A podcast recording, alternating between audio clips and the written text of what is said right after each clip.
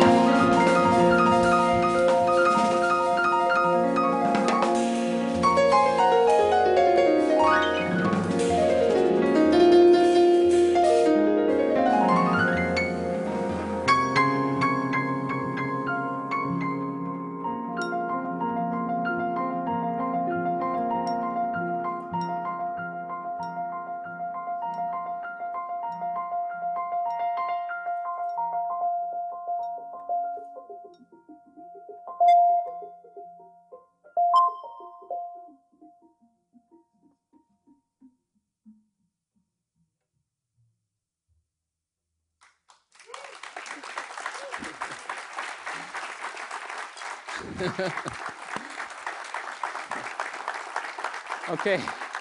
So first of all, let's, let's welcome Mr. Jamire Williams on the drums. Burniss Travis on the bass.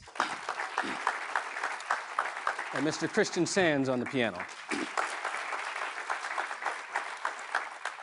So, the bandstand, as we call it, this is an incredible space. It is really a sacred space. And one of the things that is really sacred about it is that you have no opportunity to think about the future or the past. You really are alive right here in this moment. There are so many decisions being made when you walk on the bandstand. We had no idea what key we were going to play in. I, in the middle, we sort of made our way into a song called TT Boom, but that could have happened, maybe, maybe not. Everyone's listening, we're responding. You have no time for projected ideas, right? So the idea of a mistake, from the perspective of a, a jazz musician, it's, it's easier to uh, talk about someone else's mistake. so, uh, I, the way I perceive a mistake when I'm on the bandstand, first of all, we don't really see it as a mistake. The only mistake lies in that I'm not able to perceive what it is that someone else did. Every mistake is an opportunity in jazz. So if something, it's hard to even describe what a funny note would be. So for example, if I played a color like we were playing in a palette that sounded like this. So if Christian played a note like play an F, see these are all right inside of the color palette if you played an E. See these all lie right inside of this general emotional palette that we were painting. If he played an F sharp though, to, to most people's ear, they would perceive that as a mistake. So I'm going to show you, we're going to play just for a second, and we're going to play on this palette, and at some point, Christian will introduce this note. And we won't react to it. He'll introduce it for a second, and then I'll stop. I'll talk for a second. Ready? Well, no. Let's see what happens. We play with this palette.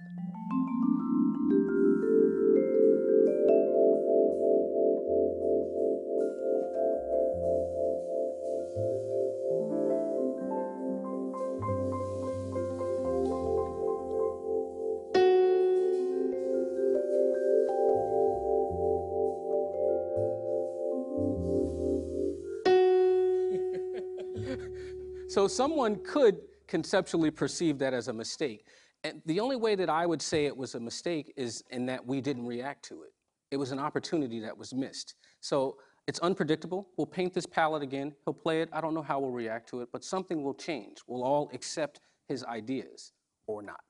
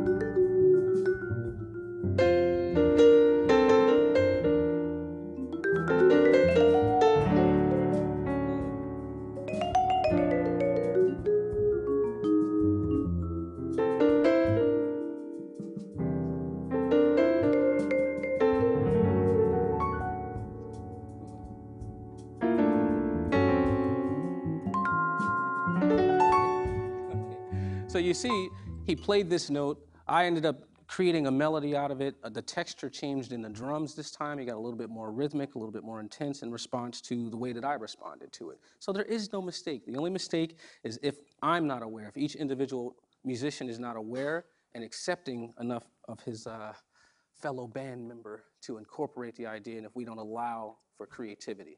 So jazz, this bandstand is absolutely amazing. It's a very purifying experience, and I know I speak for all of us when I tell you that we don't take it for granted. We know to be able to come on the bandstand and play music is a blessing. So how does this all relate to behavioral finance? Well, we're jazz musicians, so stereotypically we don't have a great relationship to finance, but anyway, I just wanted to sort of point out the way that we handle it. And the other dynamic of it is, is that we don't micromanage in jazz. You have some people who do, but what that does is it actually limits the artistic possibilities, right? If I come up and I dictate to the band that I want, I want to play like this, and I want the music to go this way, and I just jump right in, ready? Just play some time. One, two, a one, two, three, four. Ah!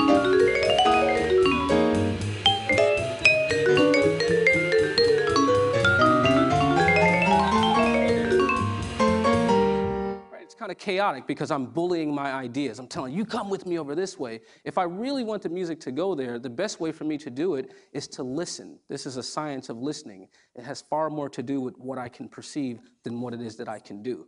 So if I want the music to get to a certain level of intensity, the first step for me is to be patient, to listen to what's going on, and pull from something that's going on around me. When you do that, you engage and inspire the other musicians, and they give you more, and gradually it builds. Watch. One, two, one, two, three, four.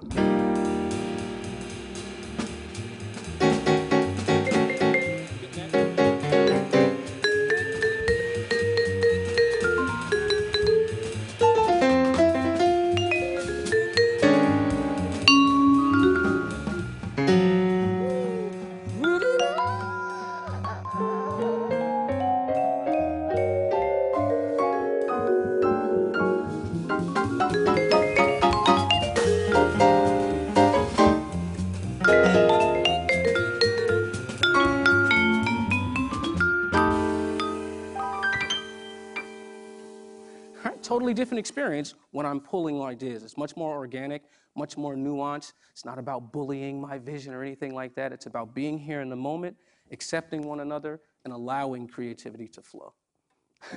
Thank you.